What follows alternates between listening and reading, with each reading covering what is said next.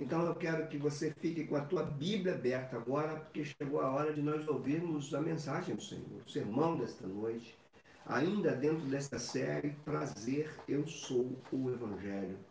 E nesta noite nós vamos falar da igreja como a comunidade, o Evangelho trazendo a igreja como comunidade do reino. Então, o título da mensagem de hoje é O Evangelho e a comunidade do reino que nasce do Evangelho. Para isso, eu vou pedir que você leia comigo Marcos capítulo 1. Nós vamos ler do versículo 14 até o versículo 20.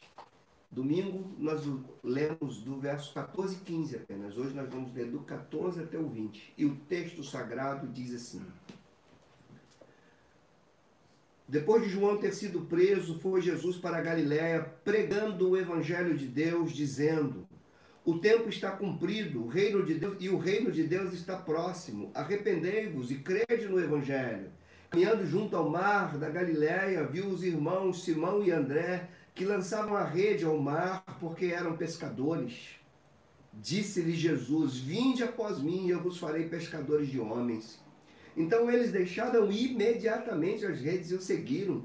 Pouco mais adiante, viu Tiago, filho de Zebedeu, e João, seu irmão, que estavam no barco consertando as redes, e logo os chamou, deixando eles no barco a seu pai Zebedeu, com os empregados, seguiram após Jesus. Ó Senhor, nós rogamos para que o teu Espírito Santo conduza a minha voz conduz as palavras que saem da minha boca. Que o teu Espírito Santo venha iluminar o nosso interior para compreender as sagradas letras. Que haja testemunho interno em cada crente, em cada ovelha, em cada eleito teu, para compreender o que tu queres nos falar por meio dessas palavras. Nossas mentes estão abertas, nossos corações também, Senhor. Suplicamos, porque não somos merecedores de ouvir e entender a tua voz, mas por causa da tua graça, por causa da obra de Jesus Cristo, por causa da morte e da ressurreição de Jesus, nós podemos agora estarmos sentados com os nossos ouvidos abertos, nosso coração aberto, entendendo e crendo que tu vais falar conosco por meio da tua palavra.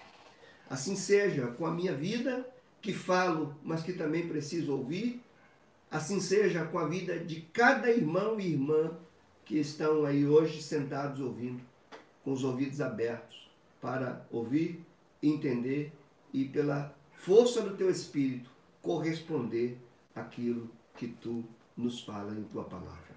Assim nós oramos, no nome de Jesus. Amém. Irmãos, nós estamos aqui com esse mesmo texto, mas eu estendi aqui até o versículo 20 e eu vou explicar por que isso. Os versículos 14 e 15 que nós lemos domingo e que nós voltamos a ler hoje, fala de Jesus pregando o Evangelho de Deus e ele faz isso após a morte de João Batista. Verso 14 vai dizer isso: tendo João sido preso, Jesus então vai para Galiléia e começa ali o ministério público dele. Então quero que vocês guardem isso na mente. Marcos está registrando o início do ministério público de Jesus e Jesus inicia o ministério público dele pregando e ele está pregando o Evangelho de Deus. E ao pregar o Evangelho de Deus, ele vai dizer três coisas. Ele diz: o tempo está cumprido e o reino de Deus está próximo. Então, o tempo está cumprido, o reino de Deus está próximo. E depois ele diz: convertam-se, arrependam-se e creiam. E por que que depois eu coloquei o texto de Jesus chamando seus discípulos, do verso 16 em diante? Porque eu quero que vocês entendam comigo que os discípulos então são chamados dentro dessa perspectiva do Evangelho. Os discípulos são chamados por Jesus dentro da perspectiva da pregação de Jesus, daquilo que Jesus estava falando, da chegada do tempo, da chegada do reino, da necessidade de se arrepender e crer no Evangelho. Então, os discípulos seguem ao Senhor nessa perspectiva de entender que eles estão seguindo algo que chegou, o reino que está se estabelecendo e a necessidade então de viver para aquilo. E essa, essa é a tônica do nosso sermão hoje, da nossa mensagem hoje. Jesus, como disse, ele tem três pontos na pregação dele do Evangelho. Cumpriu-se o tempo. Isso vai nos mostrar, como eu disse no domingo passado, que Deus governa sobre a história da humanidade. No tempo certo, ele vem. Cumpriu-se o tempo. E o interessante é que no verso 15 ele vai associar o cumprimento do tempo à chegada do reino. Porque o texto está dizendo assim: é, o tempo está cumprido e o reino de Deus está próximo. Isso significa que no tempo exato, Deus traz o seu reino por meio de Jesus Cristo, esse reino se inicia e vai ser consumado no retorno dele. E ele então, ao dizer que o reino chegou, que o reino está próximo de ser consumado, ele convoca os seus ouvintes a se arrependerem e crerem no Evangelho. E assim, Lucas arruma o texto dele, dizendo que ele volta, que ele vai agora para junto do mar da Galiléia e ali ele começa a chamar os seus discípulos, e a gente precisa entender isso, porque quando Jesus chama os seus discípulos, eles entendem esse chamado dentro da perspectiva do tempo cumprido, do reino que chegou, da necessidade de arrependimento e da necessidade de crer e confiar e prosseguir naquilo que Jesus veio fazer. Então, portanto, nós devemos é, perceber que quando Jesus chama os seus discípulos, ele faz nessa perspectiva, e por conta disso, o chamado a ele, você vai colocar teus olhos aí agora do verso 16 até o verso 20 desse capítulo, que há três pontos importantes para você entender como resposta nossa ao Evangelho. E nós vemos isso caracterizado na vida dos discípulos. Ele chama os seus discípulos, ele diz, ó, primeiro, o que, que a gente entende aqui? De acordo com a resposta desses discípulos, seguir a Cristo não é somente crer em Cristo. Então, o primeiro ponto que a gente precisa entender para sermos uma comunidade do reino é que não basta crer em Jesus. É necessário se converter a Ele, é necessário segui-lo, é necessário ser discípulo dele. Por isso que ele vai dizer assim no verso 17 aí do capítulo 1, Disse-lhe Jesus: Vinde após mim. A comunidade do reino é aquela que vai após Cristo e não após outra coisa. É aquela que segue a Jesus, que traz o reino no tempo exato. Você e eu somos chamados a seguir Jesus Cristo a nos convertermos a Ele, não somente crermos nele, não somente admirarmos o que Ele fala, e não somente nos emocionarmos com os feitos dele, é seguir a Jesus, é converter a Ele, porque Jesus veio trazer o reino e eu não posso apenas admirar Jesus sem me converter a Ele, sem me converter ao reino que Ele trouxe, sem me converter ao Evangelho que me salvou. Então não é só crer, é seguir a característica da ovelha não é apenas ouvir, é ouvir e seguir. As minhas ovelhas ouvem, as minhas ovelhas seguem. Se você faz parte da igreja, se você é da igreja de Cristo, se você de fato é um cristão, não basta você ouvir, não basta você contemplar, é preciso você seguir a voz dele. Aqueles discípulos seguiram, não somente creram, eles seguiram. Segunda coisa que nós vemos aqui é que esse, esse reino, quando chega, esse evangelho, quando chega, estabelece para aqueles que seguem Jesus novas prioridades. Que onde a gente vê isso nesse texto? Eles estavam pescando, essa era a prioridade número um deles: pescar, viver da pesca, é, sustentar suas vidas por meio da pesca. Isso era a primeira atividade deles, era o que estava em primeiro lugar da vida deles. No entanto, quando a gente lê, por exemplo, parte B do verso 17, quando ele diz assim, verso 17 diz: Disse-lhe Jesus: Vinde após mim, e depois ele diz assim: Vos farei pescadores de homens. Darei a vocês uma nova prioridade, algo que vem à frente. Vocês não deixarão de ser pescadores. Vocês não deixarão de viver da pesca, da pesca. Vocês não deixarão de, de empreender isso. Vocês não deixarão de fazer isso. Mas vocês terão uma causa superior à causa de vocês. E aqui, irmãos, você e eu precisamos entender: nós trabalhamos, nós temos família, nós temos prioridades, nós temos anseios, nós temos sonhos, nós temos tudo isso. Mas se o chamado do reino não for superior aos nossos anseios, superior aos nossos sonhos, superior às, às nossas necessidades familiares, se aquilo que Jesus nos chamou para fazer e para seguir não for superior a tudo aquilo que faz parte do nosso cotidiano, nós precisamos então rever a nossa compreensão sobre Evangelho, sobre reino, sobre igreja.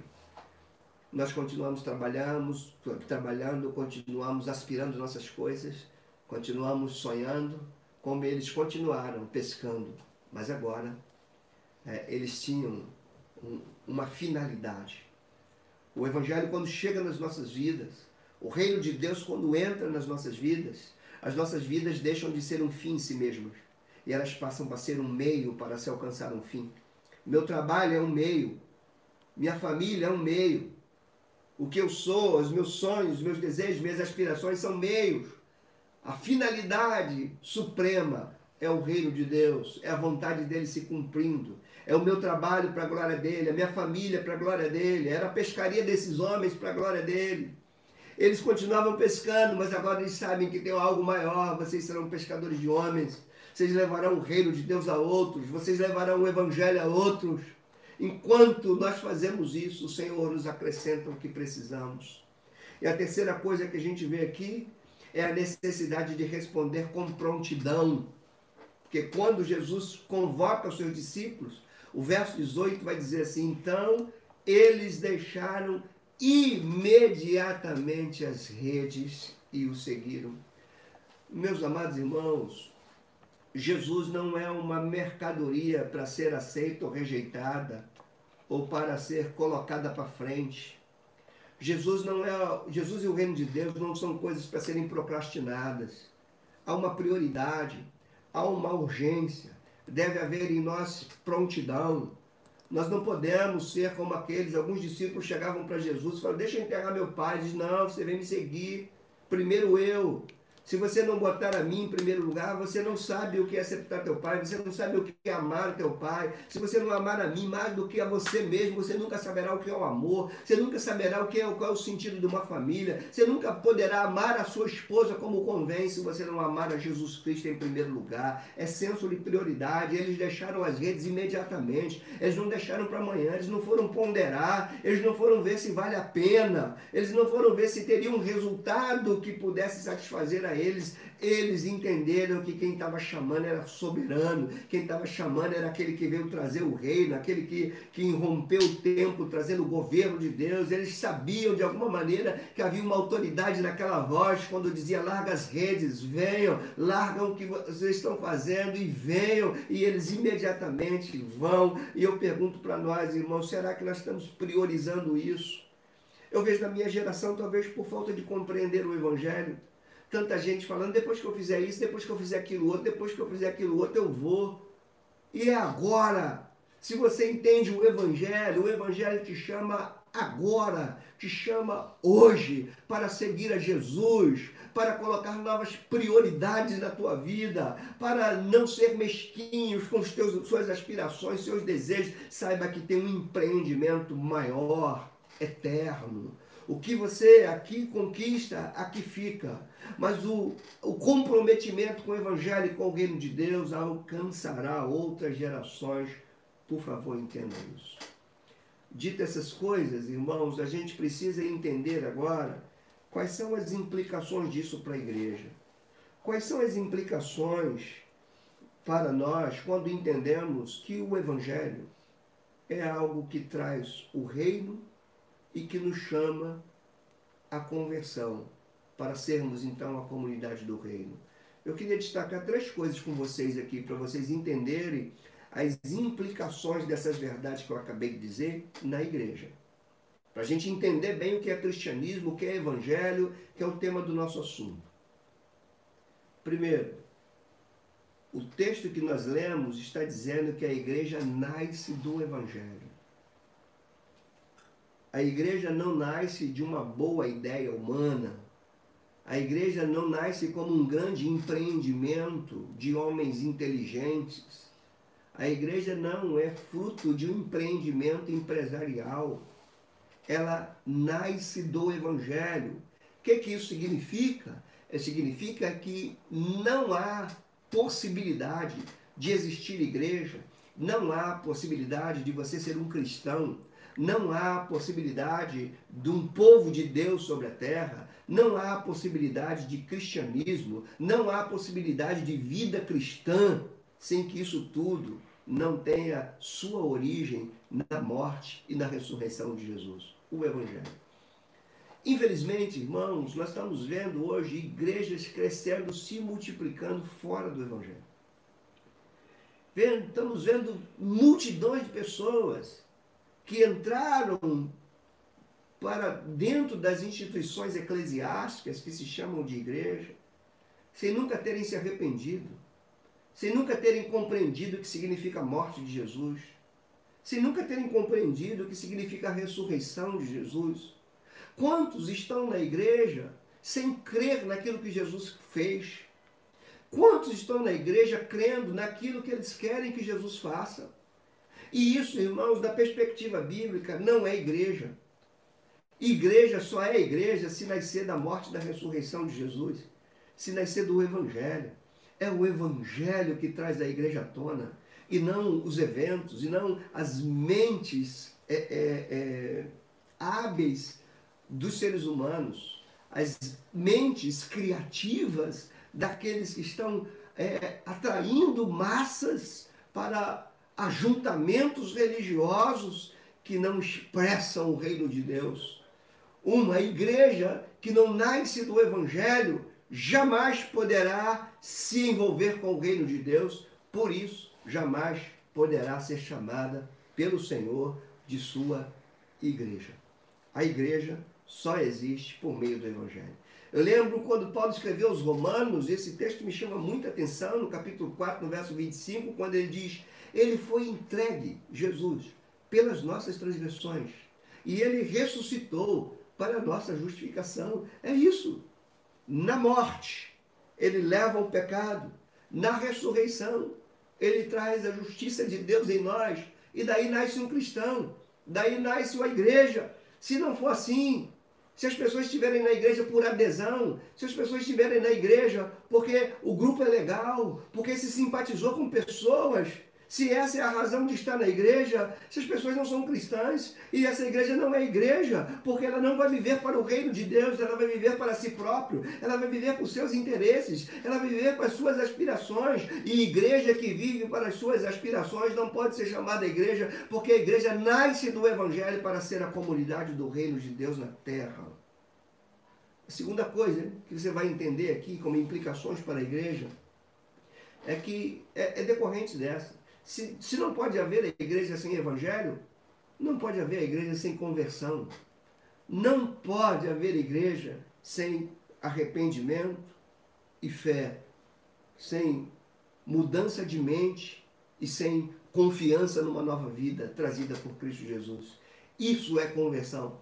Conversão não é, é, é caracterizado por lágrimas derramadas no final de um culto Conversão não pode ser confundida por uma massa que é atraída pelas emoções de uma música no final de um sermão, com apelos dramáticos que mexem com as emoções. Não. Conversão tem a ver com uma compreensão racional da necessidade de mudar a mente, da necessidade de se abrir para novos valores, da necessidade de reconhecer uma vã maneira de viver uma vã maneira, maneira de interagir com o mundo. Conversão é minhas estruturas mentais agora se rendendo a uma nova perspectiva de vida. Isso é acompanhado por fé, por confiança no Senhor. Então não existe igreja sem evangelho, não existe igreja sem conversão. Por isso, irmãos, a gente está pregando sobre o Evangelho porque nós queremos pessoas na igreja convertidas e, quem sabe, nós precisamos nos converter ou nos reconverter, porque, como eu disse domingo, nós podemos estar passando por um processo de desconversão há anos sem perceber. Ou seja, quando a igreja se desconverte, quando ela se desloca do reino de Deus para os interesses pessoais, ela se desconverteu. Se ela não vive para o reino de Deus, se ela não nasce do Evangelho, se ela agora busca seus próprios interesses, se os cultos viraram festas, eventos, se as pregações viraram pregações motivacionais, se a, a Bíblia virou fórmulas de fazer sucesso, se é isso, nós nos desconvertemos, porque isso não gera conversão. Isso não gera gente arrependida e gente crendo naquilo que Jesus fez e confiando naquilo que ele requer de nós. A terceira implicação para a igreja é que a igreja, além de, além de não existir a igreja fora do evangelho, além de não, não existir a igreja fora da conversão, não pode haver igreja sem que esta não exista para o reino de Deus. A igreja existe para o reino de Deus. Irmãos, a igreja não existe para um império denominacional. A igreja não existe para os interesses dos seus líderes. A igreja não existe para satisfazer teus interesses. A igreja existe para o reino de Deus. A igreja existe para ser modelo do governo de Deus. Acabou, irmãos, o Espírito Santo está colocando fim, fim a igrejas que buscam a Deus para se servirem de Deus e usam o nome de Deus para construírem seus impérios, impérios denominacionais, impérios pessoais, impérios econômicos. A igreja existe para o reino. Isso significa que o evangelho traz o reino, o reino que será consumado na volta de Jesus, e entre o reino que chegou e o reino que será consumado, a igreja é um povo chamado.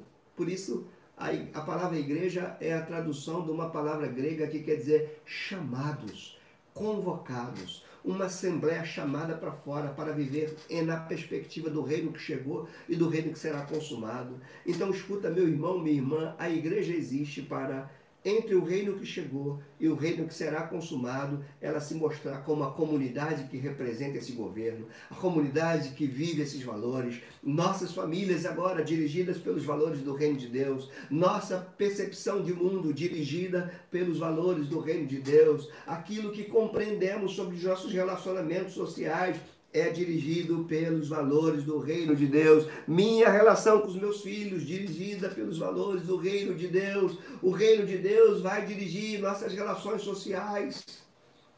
A igreja existe para o reino. A igreja existe para expressar Cristo, dizer quem ele é, dizer o que ele disse, dizer o que ele fez e viver como ele viveu. É olhar para a igreja e ver nesta igreja a comunidade do perdão, a comunidade da graça, a comunidade da empatia, a comunidade que lida com o mais desfavorecido, a comunidade que olha para o lado do amor, da graça, da bondade, do compromisso com Deus, da santidade, da aversão ao pecado a comunidade que vai se indignar com aquilo que ofende os valores do reino que ela representa. Isso é a igreja do Senhor.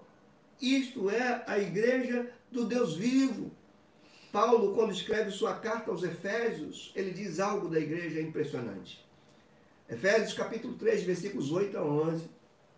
Ele vai dizer que por meio da igreja, o Senhor volta a convergir todas as coisas nele por meio da igreja, a sabedoria de Deus é conhecida pelo mundo. Irmãos, isso é de uma, de uma magnitude, de uma amplitude, que eu rogo ao Senhor que as minhas palavras sejam ungidas pelo Espírito de Deus e atinja a tua mente, teu coração. Nós não podemos mais ser cristãos que vão arrastando chinelinho para a igreja totalmente indiferente.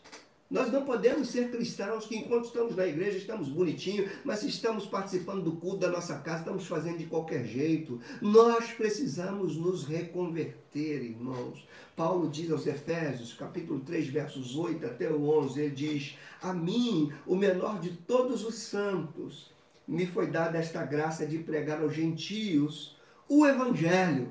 Que evangelho? O evangelho das insondáveis riquezas de Cristo Verso 9 ele diz: E manifestar também qual seja a dispensação desse mistério. mistério que chegou no tempo, que Jesus disse: o tempo está cumprido, o mistério está revelado, o mistério é Cristo, o mistério é o reino que Cristo trouxe. A igreja é detentora desse mistério, esse mistério foi revelado à igreja. Então, no verso 9, ele diz: manifestar. A igreja é chamada para manifestar a dispensação do mistério desde os séculos ocultos. Que Deus, que criou todas as coisas, e no verso 10 ele diz: para que pela igreja a multiforme sabedoria de Deus se torne conhecida agora dos principados, potestades, dos lugares celestiais, segundo o eterno propósito que estabeleceu em Cristo Jesus, nosso Senhor. Reparem, Deus estabeleceu um propósito eterno em Cristo. No tempo certo, no cumprimento do tempo, ele veio ele trouxe o reino, ele chamou um povo ao arrependimento e à conversão. Esse povo então se torna agente do seu reino, expressão do seu reino, a comunidade desse reino, e por meio desse povo, dessa comunidade, agora a sabedoria de Deus começa a se manifestar. Irmãos, é, isso quer dizer que a, a igreja é aquela que é uma espécie de vitrine de Deus ao olhar para a igreja, as pessoas vão ver quem é Deus, a sabedoria dele, a forma como ele ama, a forma como ele se relaciona. A igreja. Você precisa parar e perguntar a tua casa, você como chefe de casa como eu, como marido, como é, é, pai, tua esposa quando vê você, teu filho, tua filha quando te vê, será que vê em você uma sabedoria de Deus sendo transmitida no meio da sua casa, no meio do teu trabalho, quando você está com seus colegas de trabalho, o que, que você ali manifesta? Será que ali está a, a, uma estampa daquilo que Deus é? Ali está a multiforme sabedoria? Será que eles veem em você a forma como Jesus faria se você se estivesse ali? Será que você representa? Será que nós representamos isso nas universidades, nas faculdades, na reunião de condomínio do meu prédio, entre meus irmãos, entre os meus amigos? Será que a multiforme sabedoria de Deus está sendo manifesta por esse povo que é a comunidade do reino, que nasceu do Evangelho, que nasce para o reino, um povo de fato convertido a Cristo? Irmãos, essas coisas são muito, muito, muito impressionantes e requer de nós muita coisa eu prossigo e quero mostrar como a, a igreja a comunidade do reino. É, eu escrevi o texto do editorial de domingo e você vai ver, de todas as palavras de Jesus, os quatro evangelhos só vão registrar Jesus mencionando a palavra igreja duas vezes. Mateus 16 e Mateus 18. A expressão mais comum dos lábios de Jesus é reino. É reino, é reino, é reino. Ele começa as primeiras palavras dele falando de reino as últimas palavras dele, ensinando coisas acerca do reino. O que, que ele queria? Ele estava formando discípulos que iam expressar o reino de Deus. Então a gente precisa entender é, o ensino de Jesus sobre essa relação da igreja com o reino. Eu quero te trazer quatro coisas. Primeiro, Jesus ensinou a orar pelo reino. A comunidade do reino é aquela que ora pelo reino e aquela que se inquieta quando o império das trevas tem prevalecido. Jesus, em Mateus 6, verso 9, vai dizer: Portanto, vós orareis assim: Pai nosso que estás nos céus, santificado seja o teu nome, venha o teu reino faça-se a tua vontade, assim na terra como no céu. Eu quero perguntar para você que está me ouvindo, como tenho perguntado para mim que eu estou falando. Nas nossas orações, nós oramos pelo reino, nós clamamos pelo reino. Nós oramos pelo desenvolvimento do reino, pela consumação do reino. Nós oramos por um, pelo um Brasil influenciado pelos valores do reino. Temos feito isso, sem ensino de Jesus para a sua igreja. Orem pelo reino ou nós estamos orando por aquilo que nós queremos, ou nós estamos orando por aquilo que são as nossas necessidades. Na oração do Pai Nosso, Jesus nos ensina a orar para aquilo que é o objetivo de Deus, que é propósito de Deus. Paulo, quando escreve aos Romanos, diz que tudo coopera para o bem daqueles que são chamados segundo o propósito de Deus. O reino é o propósito de Deus. Jesus é o rei desse reino. Fomos chamados para sermos conforme a imagem desse rei. E nós devemos orar pelo reino. Irmãos, uma igreja que se converte é uma igreja que se reaprende a orar, reaprende a arte da oração. orar. Se você pegar o Pai Nosso, primeira parte do Pai Nosso, é o querer de Deus. Pai nosso que estás no céu, venha o teu reino, seja feita a tua vontade, aqui na terra, como ela é feita no céu. A igreja é sal da terra, a igreja é luz do mundo, a igreja é representante desse reino aqui. Por isso o Senhor ensinou, orem por esse reino se manifestando aqui por meio das vidas de vocês. Segunda coisa que Jesus ensina, além de orar pelo reino, ele ensinou a priorizar o reino. Mateus 6, verso 33, ele diz assim: Buscai, pois, em primeiro lugar o seu reino e a sua justiça. Por que, que Jesus está falando isso? Ele está falando assim: por que, que vocês vivem ansiosos por que vai comer, por que vai vestir, pelo carro que vai comprar, pelo emprego que tem, se vai passar na, na faculdade, se vai passar no concurso? Por que, que vocês necessitam aqui? Ele ensina um princípio de sabedoria, ele diz: busquem, sejam diferentes, gentios, não sejam como aqueles que não conhecem a Deus, justiça do reino de Deus, porque tudo isso que eles estão procurando, ou eu tenho que me reconverter, ou eu creio nisso aqui e vivo isso aqui, ou eu tenho um discurso religioso que não causa impacto em lugar nenhum. A igreja é a comunidade do reino. A terceira coisa que Jesus ensinou, ele ensinou algo magnífico. Ele diz que o Pai é glorificado aqui na terra quando a sua igreja manifesta os valores do seu reino. Reparem, o Pai não é glorificado pelos nossos cultos pomposos, pelos nossos templos luxuosos, pelas nossas liturgias bem organizadas. O Pai é glorificado quando os valores do reino de Deus são desenvolvidos pela comunidade do reino, que é a sua igreja. Mateus, capítulo 5, do verso 14, do verso 13 ao 16, ele vai dizer assim: Vós sois o sal da terra. Vós sois a luz do mundo. Quando ele diz, vós sois o sal da terra, ele diz, se o sal se tornar sem sabor, sem sentido, ele não presta para nada. Uma igreja que não expressa o reino vai ser pisada pelos homens. É isso que ele diz. Para nada mais presta a não ser para ser pisado pelos homens. O sol que era jogado nas estradas da Palestina, os homens pisavam porque tinha perdido o sabor, não prestava mais para nada. Igreja que não expressa o reino vai ser pisada pelos homens. No verso 14 ele diz: Vós sois a luz do mundo. E diz: Não se pode esconder a cidade edificada sobre um monte, nem pode se acender uma candeia e colocá-la escondida. Essa luz precisa estar posta, vista. E aqui a gente tem duas coisas muito importantes, holofotes para si. O sal faz diferença ele não trazendo holofote para si mesmo. Essa é a comunidade do reino. Ele prossegue, diz no verso 16: Assim brilhe também a vossa luz diante dos homens. Irmãos, aonde a luz tem que brilhar? Diante dos homens, por onde andamos. Reparem, você tem compromisso com os vizinhos que estão à volta da sua casa. Você tem compromisso como membro da comunidade do reino nos seus relacionamentos sociais, com seus amigos. Lá eles vão estar conversando muitas coisas. E você precisa aprender a conversar sobre todas essas coisas, mas como alguém que representa os valores do reino de Deus.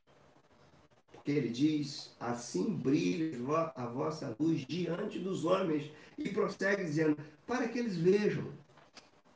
Para que os homens vejam as vossas boas obras. E ao verem suas boas obras, diz o texto, glorifiquem vosso Pai que está nos céus. Essa é a terceira coisa que Jesus ensina sobre o reino. A igreja que vive os valores do reino de Deus é a igreja que glorifica Deus diante dos homens. Quarto ensino de Jesus. Jesus falou que o evangelho do reino será pregado a todo mundo como um grande sinal e indicador da consumação de todas as coisas. No sermão profético dele, ele diz, em Mateus 24, verso 14, ele diz: Será pregado este evangelho do reino. Irmãos, evangelho não pode ser pregado sem o reino. O reino está próximo, arrependei-vos e crede no evangelho. Não tem como desconectar o evangelho do reino. O evangelho da graça é o evangelho que traz o reino, porque nós recebemos o reino não por merecimento, mas por graça.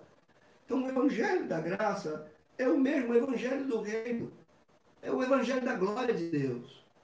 Então, repare, ele vai dizer: será pregado este evangelho do reino por todo o mundo para testemunho das nações. E então virá o fim. Essas são, esses são ensinos de Jesus da relação da igreja com o reino. Poderia citar muitas outras coisas, mas nosso tempo não permite. Mas isso nos leva a algumas lições doutrinárias para nós. Poderíamos também citar muitas, mas pela brevidade do nosso tempo, eu vou citar três lições que vêm de tudo isso que nós ouvimos até agora. Primeira, entenda. Coloque isso na tua mente, como eu tenho procurado colocar na minha. A igreja, enquanto comunidade do reino, deve ser formada de discípulos comprometidos por Jesus. Se chocou? Jesus chamou seus discípulos para assim: larga as redes. Você não viu em nenhum momento, em nenhum momento, Jesus falar assim: quem quer me aceitar? Quem aceita o que eu estou trazendo? Em nenhum momento ele diz: venha atrás de mim que eu vou dar coisas boas para vocês. Ele diz: se comprometam comigo, largam as redes, venham, assumam um compromisso. Uma igreja que quer ser a comunidade do reino de Deus, nascida do Evangelho, deve ser uma igreja cujos membros são discípulos. Por isso estão comprometidos com o Senhor, comprometidos com o reino que ele trouxe. Você precisa parar e indagar para você mesmo se você é um discípulo ou não. Quem é o discípulo? O discípulo não é aquele que ouve, o discípulo é aquele que segue. E o discípulo é aquele que leva outros a seguirem. Discípulo é aquele que incorpora na sua vida os valores do seu mestre. Discípulo é aquele que leva outras pessoas a incorporar em suas vidas os valores do seu mestre. Discípulo não é maior do que o mestre, discípulo segue o mestre. Discípulo não pede para o mestre seguir a ele, é o discípulo que segue o mestre. Se queremos uma comunidade que expresse o reino, uma igreja que seja de fato a comunidade do reino, nós precisamos checar em nós mesmos se há em nós corações de discípulos comprometidos com o Senhor. Segundo, a igreja, enquanto comunidade do reino, deve ser formada por discípulos que, por sua vez, formam uma comunidade de contraste com o mundo. A comunidade do reino de Deus, que é a igreja, é uma comunidade de contraste. Ela se choca com a cultura pagã. Ela denuncia a cultura pagã. Os valores dela não são os valores de uma cultura pagã. Então, uma comunidade, uma igreja que é a comunidade do reino, ela tem valores que confrontam esse mundo caído, que confrontam aquilo que se, se, se opõe aos valores do reino que ela representa. E nós precisamos parar, pensar, nos analisar com muita frieza e perguntar: será que nós estamos sendo uma igreja em contraste com o mundo? Será que estamos indo na contramão de tudo ou nós estamos desejando o que o mundo deseja? Estamos reagindo diante das dificuldades da mesma forma como o mundo reage? Como é essa igreja? Como é esse povo? Será que esse povo que sabe perdoar? Será que esse é um povo de coração limpo, que não permite guardar mágoa? Quem é o Senhor desse povo? Quem é o Senhor desse povo? A gente precisa perguntar para nós se somos comunidade do reino. Se uma desavença na tua vida faz você agora, é, é, faz com que você seja refém dessas desavenças, dessas dessas dificuldades, se alguma coisa te contrariou, passar a ser o Senhor da tua vida, é porque você não é ainda, não faz parte de uma comunidade de contraste. A igreja não age como o mundo age. Enquanto o mundo é, revida o mal com o mal, a igreja revida o mal com o bem. Enquanto ah, o mundo deseja o mal para aqueles que fazem mal, a igreja deseja o evangelho na vida deles. A igreja é um povo diferente, irmãos. A igreja não precisa de uma ideologia de racismo para defender os negros. A igreja, por ser a comunidade do reino, ela sempre vai olhar para os menos favorecidos. Ela sempre vai se inclinar para aqueles que sofrem, para aqueles que estão à margem da sociedade, porque ela é uma comunidade de contraste. ela se choca com o interesse desse mundo caído. E terceiro, a igreja, como comunidade do reino, deve ser formada por discípulos que têm como prioridade a missão de Deus. O que, que Jesus estava fazendo quando veio ao mundo? Jesus estava em missão. Por isso que ele diz: O Pai que me enviou. E ele disse para os seus discípulos: Assim como o Pai me enviou, eu envio vocês. Ou seja, assim como o filho está debaixo da missão do pai, os discípulos estão debaixo da missão do filho, a igreja está debaixo da missão do filho, a missão do filho é o reino de Deus na terra que foi iniciado e será consumado. Se, irmãos, a, a nossa missão não for a missão de Deus, se a missão que nos impulsiona é aquilo que a gente quer, ou aquilo que a nossa denominação deseja, nós precisamos rever o Evangelho que nos gerou. Se é o Evangelho que traz o reino, ou se é um, um outro Evangelho, um outro Evangelho que busca os interesses das pessoas. Eu quero concluir esse sermão e perguntar, ao chegarmos ao fim de uma palavra como essa, nós devemos nos perguntar, todos nós, como responder a tudo isso?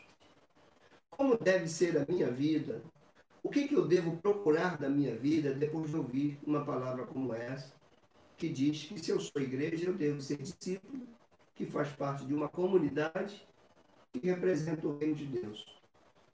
O que, que isso tudo pode ser aplicado na minha vida? O que, que eu posso aplicar hoje? Como eu estou diante de tudo isso que eu ouvi? Será que isso me confrontou também porque nós somos mestres em apontar lá o erro lá e às vezes nós não identificamos o erro aqui. O Senhor não está usando essa palavra para falar com a igreja brasileira, Ele está usando essa palavra para falar com a nossa igreja e para você que está me ouvindo, mesmo não sendo da nossa igreja. A igreja tem sido, nossa igreja tem sido essa comunidade. Irmãos, é muita honestidade. Nossa igreja tem sido essa comunidade que está comprometida com o reino, que está comprometida com o discipulado fiel, que entende que a vida cristã não é uma vida de quatro paredes, que eu preciso é, levar esses valores para dentro da minha casa, para dentro do meu trabalho, por onde eu andar. Será que a nossa igreja tem sido assim? Eu creio que nós devemos compreender o Evangelho, abrir a nossa mente e compreender o Evangelho com toda a sua amplitude, também com toda a sua demanda, com tudo aquilo que requer de nós. Por quê? Porque nós precisamos corresponder a ele. Nós não devemos apenas admirar o Evangelho. Nós devemos corresponder àquilo que o Evangelho nos trouxe. O Evangelho nos trouxe salvação, o Evangelho nos trouxe justificação, o Evangelho nos trouxe, nos trouxe aceitação diante de Deus. E eu pergunto, como eu respondo a isso? Eu respondo a isso sendo parte da comunidade desse reino. E eu preciso perguntar como eu estou, como eu ando. E aí, irmãos, para a gente terminar mesmo, eu quero dizer algo para todos nós. Primeiro, Diante de tudo isso, nós somos chamados a nos converter a Cristo. E não somente a crer nele e admirar ele. Não só saber que ele é amor, que ele salva, é nos converter a ele. Nos converter àquilo que ele veio trazer. Ele veio trazer salvação para Deus e não para mim. Nós fomos salvos para Deus e para o reino dele, e não para mim e para os meus interesses. Então, nós só estamos sendo chamados a nos converter a Cristo. Precisamos ser honestos e admitir que, por alguma razão, isso pode não estar acontecendo hoje. Eu também convido todos nós, olhemos para a nossa vida, olhe para a tua vida, eu preciso olhar para a minha vida e identificar a maneira como tem conduzido, a maneira como você tem conduzido a tua vida e veja se a maneira como você está conduzindo a tua vida expressa Cristo, expressa o seu reino. Será que as pessoas veem os valores do reino de Deus na tua vida ou no teu discurso? O pai pensa comigo, Deus está falando conosco. Outra coisa, a vida do reino é uma vida de graça, é uma vida de perdão, é uma vida de amor de altruísmo, de serviço, de empatia, de justiça, de compromisso. Aí eu pergunto para todos nós, como nos avaliamos diante disso tudo? Até que ponto estamos sendo assim? A graça de Deus está sendo nossa vista, está sendo vista em nós. A graça que nos salvou é a graça que nos leva a nos relacionar uns com os outros. A graça que perdoa os nossos pecados, será que é a graça que está em nós para perdoarmos os outros? Ou continuamos guardando mágoa, guardando rancor, guardando, desejando mal dos outros? Quem somos, irmão? Que igreja somos nós? Perdão, amor. Estamos para servir ou estamos para ser servidos? Há prontidão em nós em servir ao Senhor, ou estamos sempre dando uma desculpa, ó, desculpa, ó, hoje não dá, hoje não vou, amanhã eu vou, depois eu vou. Será que nós não temos aprendido que tem que largar as redes agora? É hoje, é o reino de Deus agora. E por último, busque a intimidade com o Espírito Santo, porque é Ele que traz a glória do reino, é Ele que faz brilhar a face de Cristo no rosto da igreja. É o Espírito Santo. Quanto mais você se relacionar com Ele, mais você terá o brilho do Senhor e as expressões da beleza do seu reino na sua vida. Vamos orar. Eu queria que você pensasse no escudo e termine dizendo: converta-se. Leva a tua família para a igreja. Reveja teus valores, seja honesto, honesta. Reveja teus valores Aqui, irmãos, eu vejo hoje no cristianismo, eu vejo muito cristão malicioso. Eu vejo muito cristão querendo se dar bem por cima das malícias, dos enganos. Irmãos, isso não é o reino de Deus. Então converta-se hoje, venha com sua família para a igreja, leva teus filhos o evangelho para os teus filhos, traga os valores do reino de Deus para dentro da tua casa, arrependa-se, converta o teu coração, volte a uma vida de devoção, para de dar desculpa na pandemia, na quarentena, naquilo outro, para com isso tudo, porque a igreja que levou o evangelho ao mundo, levou o evangelho debaixo de chicote, debaixo de espada, debaixo de perseguição, debaixo dos dentes das feras, da quentura da fogueira, por que, que a gente bota tanta justificativa para a nossa letargia, para a nossa indiferença? Que possamos nos converter e que a luz do Senhor brilhe em nossas vidas. Ó Deus bendito e eterno, nós oramos a Ti, nós rogamos o Teu santo nome.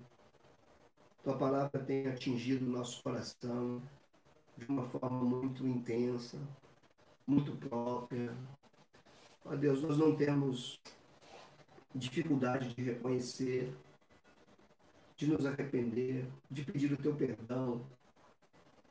Nós queremos nos apegar ao teu Espírito. Senhor, eu te suplico que essa palavra que saiu dos meus lábios, na verdade, saiu da tua palavra, da tua escritura. Que ela atinja corações, atinja mentes, mude valores, atinja jovens, atinja adultos esse homem que está em casa, que se acostumou com a quarentena, que agora não sai mais de casa, que não pega mais na escritura, que não valoriza mais o culto, Senhor, atinge o coração desse homem, atinge o coração dessa mulher, Senhor. Pessoas que estão aí é, acostumadas, sem uma vida de oração, sem uma vida de entrega, sem uma vida de compromisso pessoas que estão tímidas na sua proclamação, que não conseguem falar do Evangelho do Reino de Deus para o seu vizinho, que não conseguem dar opiniões pertinentes ao Reino de Deus quando se discute as coisas da nossa sociedade. Usa a nossa igreja, levanta-nos para a glória do teu nome, Senhor. Não permita que essa palavra, Senhor, seja apenas como um sermão interessante, que ela atinja o coração da tua igreja, Senhor. Assim eu oro, assim nós oramos, assim nós cremos, em nome de Jesus. Amém.